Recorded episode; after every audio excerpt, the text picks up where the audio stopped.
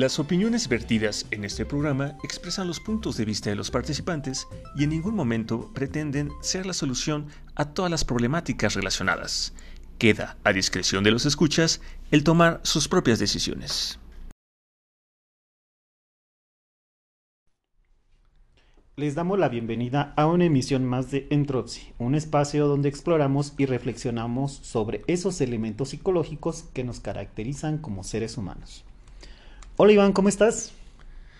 Hola Fede, pues me gustaría decir que estoy muy bien, pero estoy más o menos. me dio como un pequeño resfriado. Pero bueno, ¿no? Dentro de los, todos los males que salen en invierno, solo es un pequeño resfriado por gasenear demasiado. Pero. ok. Pero pues ya estoy saliendo, ¿no? A base de test, de infusiones. Comiendo algo rico. Y de mucho calor familiar. ¿Sí sabes que las gripes también aminoran cuando comes algo rico? Sí, bueno, cuando yo como se me quitan los efectos de la gripe. Ok. es un remedio de la abuela Iván. Decían que, que las emociones se peinan y se acomodan y entonces te sientes mejor. Pues bueno, voy a, en cuanto terminemos este episodio, lo pondré en marcha. ok, ok. ¿Y tú qué tal, Fede? ¿Cómo estás? ¿Qué tal? Pues. Ah, tu segunda semana del año. Sí, fíjate que bien sorprendido. No sé si lo comentamos, pero bueno, me hice una remodelación, la primera de mi vida. y dejé una rodillita nueva, fíjate. Eh, Entonces está, está funcionando, creo que tiene buen pronóstico. Y me encantó, fíjate que los términos médicos, Iván, es algo que aprendí te dicen bueno para la función y bueno para la vida y te pueden dar bueno para ambos o solo para alguno de los dos.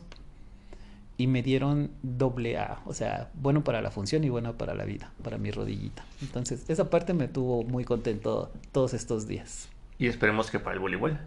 Y esperemos que para el voleibol. Que también esa es otra. Hay tecnologías que me dicen que te pueden inyectar un tipo de líquido que funciona como cojinetes, Iván, directo al espacio entre los huesos. Ajá. Y es como, un, digamos, un tipo de silicón. Así. Me voy a poner mi primer silicón si, si al final es favorable. Y funciona por un tiempo de vida más o menos de 5 a 10 años. Sí, pero eso es cuando en definitiva creo que ya se desgasta mucho los meniscos, ¿no? Uh -huh. O también es progresivo o proyectivo o en este caso preventivo.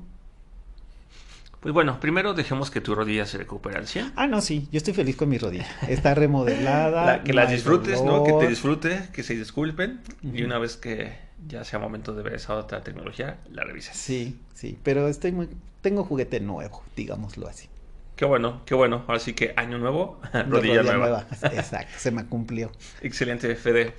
Y, y bueno, no sé, tú que nos escuchas, ¿no? El auditorio, si alguna vez te has puesto a pensar que cómo podrías darle gracias a haber tenido una cirugía o hacer algo así.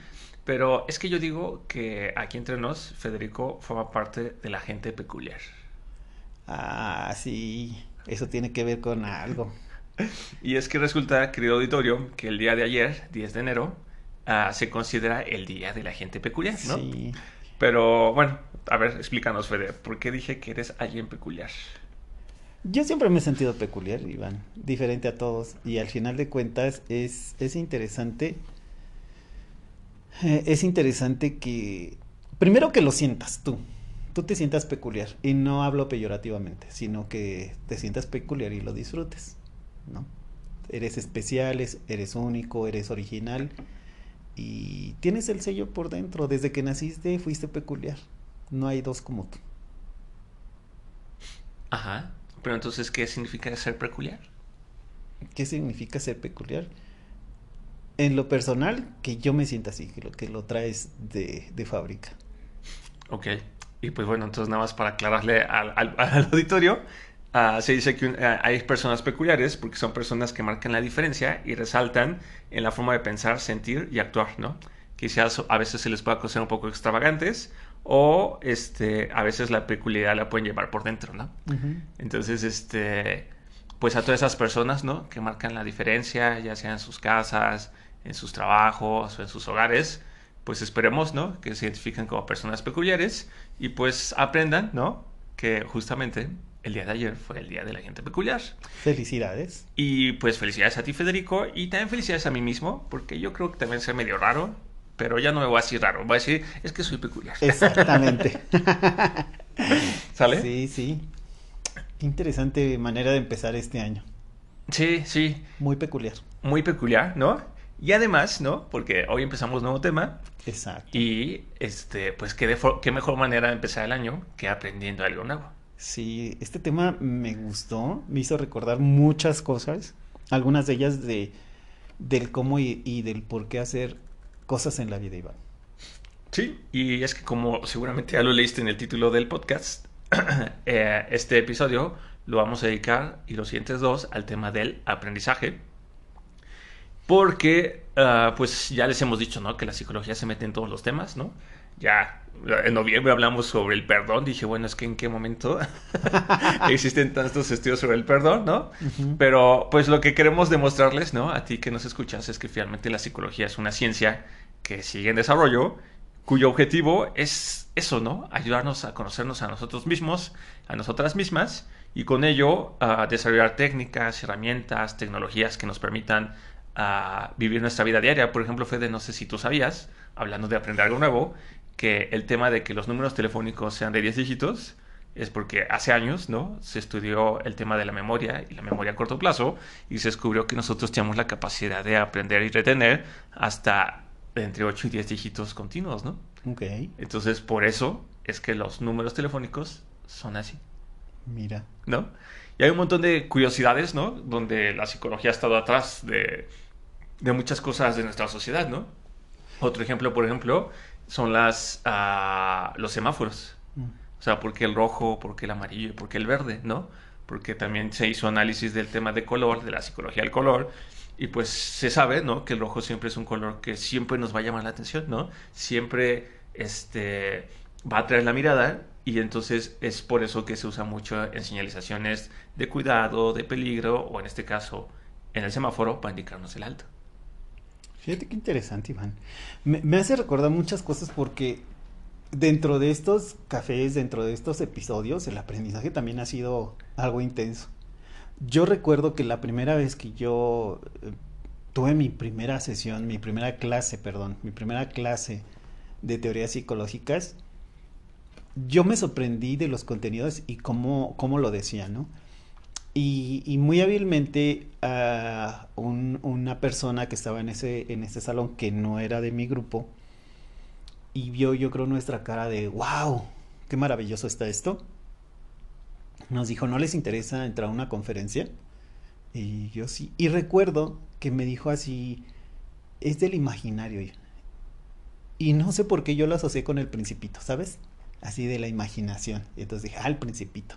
Activar la imaginación. Y bueno, yo iba así como entre estrellitas y entre una aula magna. ¿Y entre elefantes? Y este, sí, la verdad es que iba y de repente empezaron a hablar de temas así tan intensos, tan referidos a, a filósofos, a teóricos.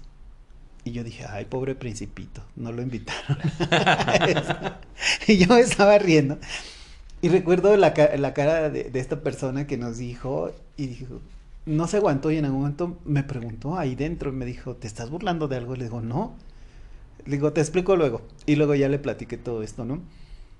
Y me dijo, es que yo sentí que ustedes estaban maravillando en su primera clase y la, la psicología tiene tantos contenidos y tantos caminos y tantas formas de ver la vida y el aprendizaje como tal, que creo que pueden estar comprando rápido una forma de ver la vida. Y me, dio, y me, me hizo mucha gracia tu comentario del principito. di- Dice, la verdad es que no encontré la, la asociación le por lo del imaginario. Yo no tenía el contexto de lo que significaba el imaginario. Y yo dije imaginación y algo lo asoció con el principito. Yo me veía entre estrellitas y planetas, ¿no? Oye, y para no dejar al auditorio con la duda, ¿a qué nos referimos por el imaginario en psicología? Ok, es un concepto que desarrolló, que se desarrolló dentro de una estructura de psicoanálisis, de la, de la corriente del psicoanálisis. Em, se, ha se ha desarrollado a diferentes niveles por tres teóricos, pero básicamente es un concepto donde la estructura que tenemos dentro de nuestra mente como parte del, software, no de, de- la biología, del software, hace referencia a algo que no necesariamente está presente frente a ti. Entonces utilizas tu recurso imaginario.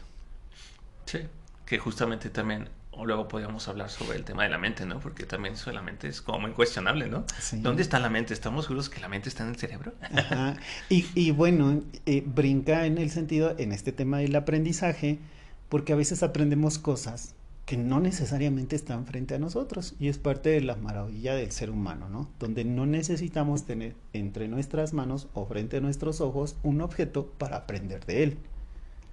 No, pero justamente es donde entonces en la psicología, eh, les vamos a tratar de resumir un poco, pero el tema del aprendizaje es muy, muy, muy, muy estudiado. Y muy ah, amplio. Muy amplio. Existen muchísimas corrientes, muchísimas formas de verlo. Y justamente yo investigando un poco para estos podcasts, pues encontré que con todo este tema de la pandemia y el tema de la educación en línea, pues se salió un montón de trabajos y de tesis y de talleres y demás de, justamente hablando de esto, ¿no? De qué forma favorecer el aprendizaje en línea a alumnos que pues no tenías acceso, ¿no? No podías ver si estaban jugando, no podías tener su atención al frente, ¿no? O sea, finalmente fue una parte aguas que invitó mucho tanto a profesores como a alumnos a reinventar, ¿no? Este proceso de aprendizaje. Pero, así como está esta tecnología y toda esta nueva tendencia, ¿no? De la del teleaprendizaje o de las carreras inclusive en línea, este, pues también está como las corrientes este, ah, clásicas, ¿no? Donde, por ejemplo, seguramente tú ubicas a un psicólogo estadounidense llamado Jerome Brunner, que decía que para aprender, todos podemos aprender lo que sea, ¿no? Solo es necesario presentarle eso a la persona en función de su contexto y de su nivel de conocimiento. Exactamente. El ajuste. Fíjate que Primero, me gustaría regresarme. Eh, eh, para mí hay, una descripción del concepto o de qué es el aprendizaje y lo que lo describe como un proceso psíquico que permite una modificación perdurable en el comportamiento, ya sea por efecto de la experiencia, eh, ya sea un aprendizaje asociativo o un aprendizaje cognitivo. Y de ahí, bueno, viene un, alud de, de ideas del cómo y el por qué, ¿no?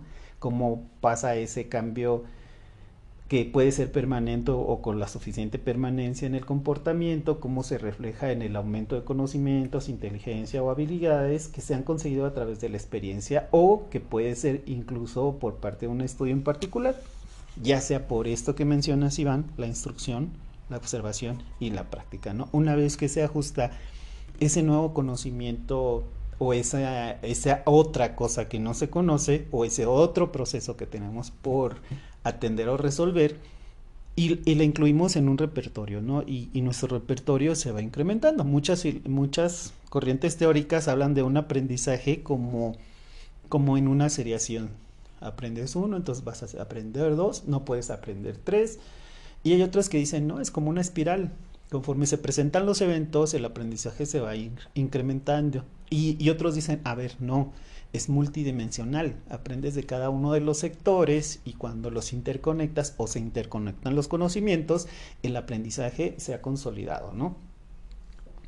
Hay tantas corrientes en manera de, que cada quien ha tratado de decir cómo se da el aprendizaje y, a mí me causa hasta este momento hay propuestas súper interesantes, Iván. Yo recuerdo que la primera vez que te digo que leí del aprendizaje, yo me maravillé, ¿no? Dije, ay, mira, así se aprende. Y luego fuimos a ese concepto del imaginario y dije, ah, mira qué interesante, es otra manera.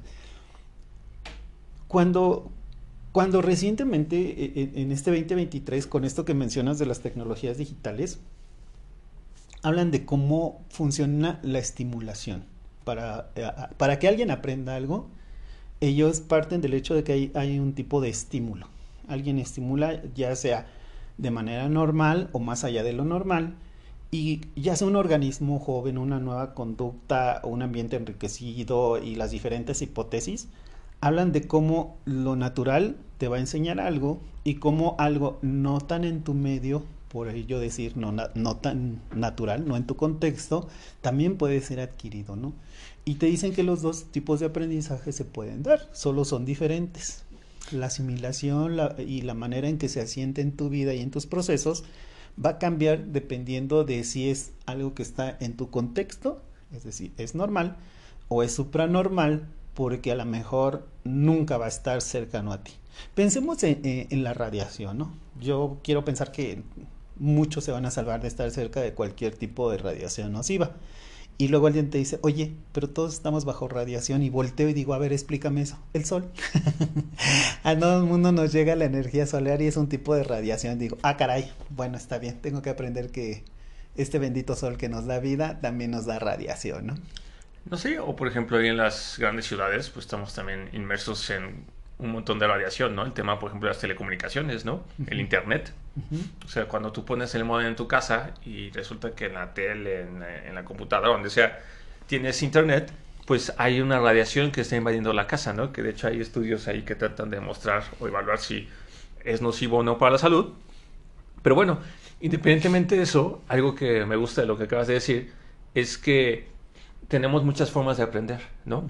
Este, yo recuerdo mucho a alguien de mi familia que decía, tú me entenderás cuando lo vivas. Ok. ¿No? Entonces yo decía, oye, pero pues si yo nunca, no sé, voy a ser papá o yo nunca voy a ir a tal lugar o no sé qué, ¿significa que no lo puedo entender? No. Mientras no lo vivas, no lo vas a aprender.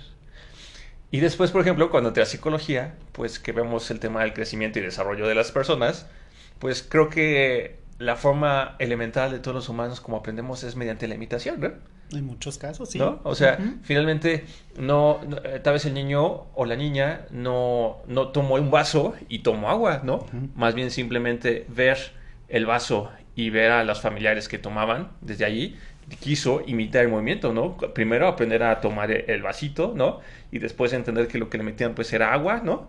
Y después ella hace el ejercicio, ¿no? O él, de tomar el vaso, llevarse a la boca, abrir la boca, coordinar, ¿no? O sea, no nos damos cuenta, pero todos los bebés son maquinitas, este, esponjitas, ¿no? Que aprenden todo, ¿no? De hecho, eso es lo increíble, o sea, que aprenden por imitación todo lo bueno y todo lo malo, ¿no? Por eso de repente... Tengan cuidado con lo que dejan ver a los bebés, sí. No, sí, o, finalmente los niños aprenden esas manías, ¿no? que a veces los papás podemos tener, ¿no? Entonces, Las formas de este hablar, el estilo de caminar, es algo que ellos aprenden de la vista y lo reproducen. No, no, sí, o, pues hasta las groserías, ¿no? Mm, que, este, Van incluidas. No, de, pues que tal vecina tal cosa, ¿no? Y ya el niño de repente, frente a la vecina, ah, usted es la vecina tal cosa, ¿no? O sea, yo recuerdo, por ejemplo, mucho una de... Y todavía les dice, niños, no digan eso, pues si tú lo dijiste. sí, sí, ¿no? O sea, y hablando un poco del contexto, que también es algo muy importante, porque en función de dónde crecemos, es como las experiencias a las que tenemos acceso. a me hiciste recordar que yo tengo un sobrino, ¿no? Que tuve la fortuna de invitarlo junto con mi hermana a hacer su primer viaje en avión, estando el chiquito. Y pues ya ves que en los aviones están los, uh, las hermosas, ¿no? Los hermosos. Y ya entonces este, despegamos, el niño súper sorprendido, ¿no? Así dices, wow, qué padre, no sé qué. Y hay un momento donde pues le empiezan a servir, ¿no? Como que el café y el servicio. Y entonces mi sobrino dice, ay, tío, ¿esto yo también puedo parar. Y yo, no, y que tú te tienes que quedar sentado, ¿no? Para eso, una hermosa ya está así como en la fila de un lado, de enfrente, ¿no? Ya a punto de pasar con nosotros. Y el niño se le ocurre gritar, ah, ya, tío, oye, pero entonces, ¿por qué los sirvientes están de pie? Y en ese momento la hermosa me volteé a ver así con ojos así como que, ¿qué dijo el niño? y yo, no, no, no, pequeño sobrino, ¿no? Eso es, no, no, son sirvientes, es una profesión, se llama ser hermosas, hermosos, y ellos se encargan de hacernos el viaje seguro y placentero. Ah, ya, ¿no? o por ejemplo, por ahí me enteré también de este, una amiguita que tiene a su, a su hija. Un día el papá le iba a dar este a, un medicamento, ¿no? Pero no se acordaba de la cantidad, entonces se le ocurrió preguntarle a su hija, ¿no? Oye, hija, este, este, como cuánto pesas, ¿no? Y la niña chica, como de 4 o 5 años, y entonces la niña agarra y le dice, ay papá, pues ¿cómo quieres que sepa, no? Pues yo nunca me he cargado. Bien inteligente, yo le hubiera dado punto a la niña. No, no, pero que tiene, claro que tiene punto, ¿no? Pero finalmente entendemos que la niña habla de su experiencia, ¿no? O sea, para saber el peso de algo, pues tal vez ella la han cargado o qué sé yo, ¿no? Pero pues sí, ¿cómo puede saber ella el peso si nunca ha estado frente a una báscula, ¿no? Sí, claro. Entonces, uh, este tema del aprendizaje, ¿no? Ahorita tomamos dos ejemplos, ¿no? De los primeros años de vida, pero también, digo, ahorita dejando un poco la parte teórica, supongo que también estarás de acuerdo conmigo que podemos decir que nunca dejamos de aprender. Sí, fíjate que de hecho la primera vez que hablaban de, cómo y por qué el aprendizaje que atendíamos, por qué aprendíamos y cuándo se aprendía, mm, me dejó pensando mucho cómo, cómo podemos vivir el aprendizaje, Iván. Por ejemplo, en algún momento uh, las nuevas teorías, ¿no? Pensemos en los modelos atómicos. Nadie había visto cómo se componía, cómo estaba constituido un átomo y alguien dijo, no, ¿sabes que tiene una parte? Luego alguien dijo, no, son tres. Luego dijeron, no, fíjate que funcionan así, ¿no? Y llegamos a los últimos modelos y tenemos la astrofísica, la física cuántica y todas estas ciencias que van, van avanzando, ¿no? En algún momento cuando alguien viene con un pensamiento disidente de decir, no, no somos eh, el centro del universo, este, es el Sol, y luego él dice, híjole, ¿qué crees, manito? Pues es del sistema solar, sí, pero del universo, o sea, no. Hace, hace algún tiempo me encontré con un estudio de la Universidad eh, de Colombia. En el 2012 establecieron cómo, cómo, haber, cómo haberse establecido los, la correlación del funcionamiento mental desde lo biológico hacia todas las demás funciones. Y resulta que alguien de apellido Gall estableció que el cerebro no es un órgano único, sino que está compuesto por más de 35 órganos independientes. Es un estudio serio, ¿vale? Muy debatible, pero es un estudio serio. Hacía una propuesta y decía, bueno, mira, si son 35 órganos y pensamos cómo funcionan cada uno de los órganos, de los órganos, entonces podemos empezar a, dar lugar a un nuevo conocimiento de cómo, cómo podría ser la persona conforme a lo anatómico alguien viene atrás y dice, no, no es cierto. Eh, esta correlación funciona diferente si son diferentes este, órganos independientes, pero las funciones mentales básicas van asociadas, son perceptivas y motoras. Entonces cambia el enfoque, ¿no? Llega al final del siglo XX, todo caminando sobre esta misma guía de Gall, y dice, ¿sabes qué? Vamos a ejemplificar. Vamos a hacer un modelo de lenguaje y a partir de ahí vamos a hacer eh, eh, despegar como este boom de la ciencia del cerebro, ¿no? Cómo se asocia, cómo funciona, qué es la memoria, cómo se da el aprendizaje y cómo se puede asociar ese aprendizaje a los procesos mentales complejos. ¿Qué pasa cuando alguien dice qué onda con el funcionamiento? Y por supuesto la línea sigue, ¿no? Viene Candel y otros colaboradores y abren un, un, panorama para algo que hoy sí conocemos muchos y que hemos por lo menos oído hablar, que es la neurociencia. Cómo funciona el proceso de la secuenciación, qué pasa con las interneuronas, qué hablan con las neuronas sensoriales, motoneuronas, cómo se da el proceso de activación, los estímulos incondicionados, qué pasa con las neuronas sensoriales siendo activadas por el estímulo condicionado. O sea, se regresan, toman las bases de GAL, la mezclan con otros elementos, los ponen a prueba, prueban el almacenamiento de la memoria, implican la potenciación a largo plazo del hipocampo y partieron de una idea disidente, Iván. De algo que alguien dijo, 35 órganos del cerebro, o sea, eso no funciona ni aquí, ni en China, ni, ni siquiera en los animales, ¿no? Y luego de ese cuestionamiento brincan hacia la investigación y dicen, bueno, si sí es cierto, vamos a tratar de comprobarlo, ¿no? Hay partes de la teoría de Gall que efectivamente fueron desechadas y se fueron viendo como que no eran funcionales. Y por no ser funcionales se consideraban como inciertas. Sin embargo, cuando avanza la, la biología, la medicina y la neurociencia, dicen, es que no puede ser que algo así como un tubérculo, que sea el cerebro, y de manera indistinta, sin regiones, sin particularidades, funcione como un frijol, y ese es el cerebro. Debe de haber algo más, ¿no? Y se meten y estudian y tratan de darle sentido a esta propuesta inicial de Gall, de decir, bueno, ¿cómo identificas esos 35 órganos? ¿Cómo funcionan? ¿Cómo se relacionan? ¿Por qué están contenidos en un solo espacio, no? y cuál es la función con todo el demás cuerpo, cómo hace que una maquinaria tan compleja como es el cuerpo humano funcione. Curiosamente, todo, todo esto que les acabo de decir tiene que ver con, con el aprendizaje, ¿no? Una idea disidente puede estar totalmente equivocada. Sin embargo, cuando hay una apuesta o está una propuesta de cómo funciona, qué es algo o para qué sirve, a veces es bueno despegarse un poquito de lo que efectivamente ya comprobamos o sabemos y vemos qué pasa si algo de todo eso nuevo es cierto.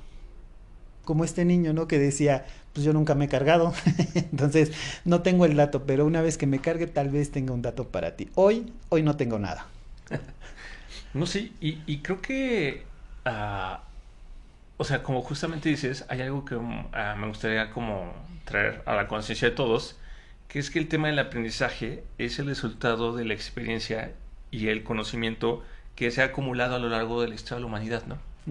O sea, lo que hoy sabemos, ¿no? Las cosas buenas, las cosas malas, los desarrollos increíbles, ¿no? Como ahorita que está el tema de las inteligencias artificiales o las cosas desastrosas como el tema de, pues, el armamentismo, es el resultado de la experiencia y el conocimiento desarrollado a lo largo de cientos de años, ¿no? Por diferentes culturas y diferentes países, ¿no? Que nos hemos ido quedando y al cual hemos tenido acceso las generaciones conforme vamos llegando gracias al proceso de la educación. Ah, yo, no yo siempre recuerdo una imagen que me decían en la escuela que decían que el conocimiento actual es la punta de la pirámide de todo lo que precedió. ¿No? Por ejemplo, cuando uno se titula, que te titulas con una tesis, te dicen, sí, está de tu asunto, ¿no? Este, defiéndelo, desarrollalo, pero todas las referencias que pongas tienen que ser máximo de cinco años de la fecha actual hacia el pasado, ¿no? ¿Por qué? Pues porque el conocimiento va avanzando, ¿no? O sea, diariamente las cosas van, van cambiando. Es muy probable que unos años, ¿no? Tengamos que revisar uno de los episodios que hayamos hecho porque ya cambió algo, ¿no? Ahorita que todas las, ¿no? Que hace años de Gal decía, ¿no? Que el cerebro estaba compuesto de varios órganos y que ya tal vez se ha refutado. Hoy en día ya está muy en boga y muy aceptada la idea de que no tenemos un cerebro, ¿no? Sino que tenemos dos cerebros, ¿no? O sea, uno dentro del cráneo y otro en los intestinos, ¿no? Sí. Entonces, el conocimiento es eso, ¿no? Va creciendo, va, va avanzando. sí, perdón que te interrumpe, man, pero la primera vez que, que oí de neuronas, la función cerebral y dónde está, ya sí dije, ¿qué está pasando, no? Porque él decía que, en el estómago, yo dije, las suyas, porque era un, un, profesor muy cómico. yo pensé que estaba bromeando. Entonces yo dije, ¿qué onda con las neuronas, no? ¿Hasta dónde le habrán llegado? Yo dije, ok, bueno, no le di ninguna importancia. Cuando después vi que era en serio, dije, ah, caray, qué bueno que nunca le expliqué por qué me reí esa vez, ¿no? No, pues de hecho, quizás nada más como de forma muy breve y didáctica, para quien nos escucha, ah, tenemos el cuerpo, ¿no? Y está compuesto, la medicina lo ha dividido en sistemas, y los sistemas están conformados por órganos, ¿no? Entonces tienes el sistema circulatorio, el sistema endocrinólogo, el sistema digestivo, el sistema esqueleto muscular, ¿no? Y a su vez todos estos sistemas están formados por órganos, por diferentes estructuras, y a su vez todo eso está formado por células, ¿no? Entonces las células de cada sistema u órgano son como especializadas. Entonces en el cerebro están las neuronas, ¿no? Entonces las neuronas son esas células que permiten eh, al cerebro funcionar y a nuestros cuerpos pues tener todas las funciones que tiene, ¿no? por si no lo sabíamos. Como yo en ese momento. y, justamente, pues ya se habla de que tenemos ya muchísimas ah, neuronas en, la zona de los intestinos. Y por ello, también yo digo, ah, pues mira, por eso cuando las, sentimos las emociones y los sentimientos, pues de repente nos afectan tanto la digestión, ¿no? Porque ahí está, ¿no? Haciendo, ejerciendo, ¿no? Presión, estirando, relajando, qué sé yo. Y pues de repente por eso tenemos tantos efectos, ¿no? Con el tema de las emociones. Pero bueno, Fede, ya va avanzando el tiempo y antes de terminar este episodio, nada me gustaría también compartir unas nociones, definiciones adicionales sobre el aprendizaje. Este, por ejemplo, ¿no? Ah, por ejemplo, Schuck en el 2012 define que el aprendizaje es un cambio perdurable en la conducta o la capacidad de comportarnos de cierta manera, resultado de la práctica o de otras formas de experiencia, ¿no? Uh, Horndike también en su momento postuló que el aprendizaje implica la formación de asociaciones entre las experiencias sensoriales, es decir, lo que sentimos, y de los impulsos nerviosos, las respuestas que se manifiestan en una conducta, ¿no? Para Thorndike, el aprendizaje ocurre por ensayo y error. Uh, por su parte, también se considera que el aprendizaje puede ser un proceso activo y que está presente en todas las Ah, en muchísimas ah, teorías o definiciones psicológicas, ¿no? Y por ejemplo, en ese sentido, una vez más tenemos a Jerome Brunner, ¿no? que también en 1997 decía que el aprendizaje es un proceso de interacciones donde las personas aprenden unas de otras y no se reduce únicamente a la repetición o enseñanza de contenidos ya procesados, ¿no? En su libro de la educación puerta a la cultura, indicaba que las explicaciones causales solo funcionan para justificar causas materiales eficientes y formales que si se desea que una persona aprenda, es importante cambiar esta ideología y usar los propios recursos de la persona y los referentes culturales en los que la persona se encuentra inmersa para que logre pasar de un estado A a un estado B, ¿no? Ah, y por ejemplo, ¿no? El tema del aprendizaje, aunque ya no estemos en época escolar, ¿no? Pensemos en la primaria, secundaria, universidad, siempre ocurre, ¿no? Hoy, por ejemplo, los que no sabían lo que era una neurona ya aprendieron, ¿no? y que tenemos, además de la zona del cerebro, nuestros intestinos están bien pobladitos, ¿no? Exactamente, ¿no? También hemos aprendido, por ejemplo, que, este, pues bueno, ¿no? Que en la psicología existen muchas corrientes y muchas formas de entender lo que es el aprendizaje, pero que en su mayoría todas se caracterizan que es un proceso, ¿no? Como de, tú decías hace rato, ¿no? De asimilar, ¿no? Y de integrar. Quizás ya la próxima, en el próximo episodio podemos explicar un poco más eso. Pero finalmente, inclusive, aunque uno no esté escuchando en Tropsy, uno puede aprender algo nuevo, ¿no? Ya sea en el trabajo, camino a la casa, o cuando uno tiene la oportunidad de ser papás. O sea, cada cosa que han de aprender los papás, ¿no? conforme crecen los chamacos, ¿no? Oh, sí, las experiencias. Y de un hijo a otro también, Iván. Sí, sí, porque pues, todos somos diferentes, ¿no? Entonces, uh, si hay algo con lo que me gustaría a mí cerrar este episodio es quédense con la idea de que no importa qué edad tengan, siempre estamos aprendiendo y siempre es posible aprender algo. Sí, yo me, voy un poquito más adelante y, que le suene a una invitación, Iván. Aprendan algo nuevo hoy. Sí, algo más de lo que ya hablamos. algo adicional de lo que ya hablamos, ¿no? Este, por ahí alguna vez leí un, un libro sobre el budismo que decían que según esto Buda siempre decía que al menos una vez al año vayas a visitar un lugar que no conocías, aprendas algo que desconocías y este, conozcas a alguien, una persona nueva. Interesante, interesante. Pero bueno, Fede. Finalizamos esta emisión llena de ideas y comentarios propios y de diferentes líneas de investigación, confiando que en casa ayudarán a crear una nueva forma de conocimiento que les ayude en la etapa en la que se encuentren. Agradecemos que nos sigan y esperamos sus comentarios, sugerencias y saludos en nuestros sitios de Facebook e Instagram y que nos escuchen por Spotify for Podcaster, Spotify, Apple Podcast, Google Podcast y YouTube. Gracias, nos vemos la próxima semana y recuerden, este, pues si consideran que a alguien le pueda ser de interés este episodio, pues háganselo llegar. Sí. Y suscríbanse. Hágale llegar una un regalo. Se vale regalar información para que aprendan. Hasta pronto. Hasta luego.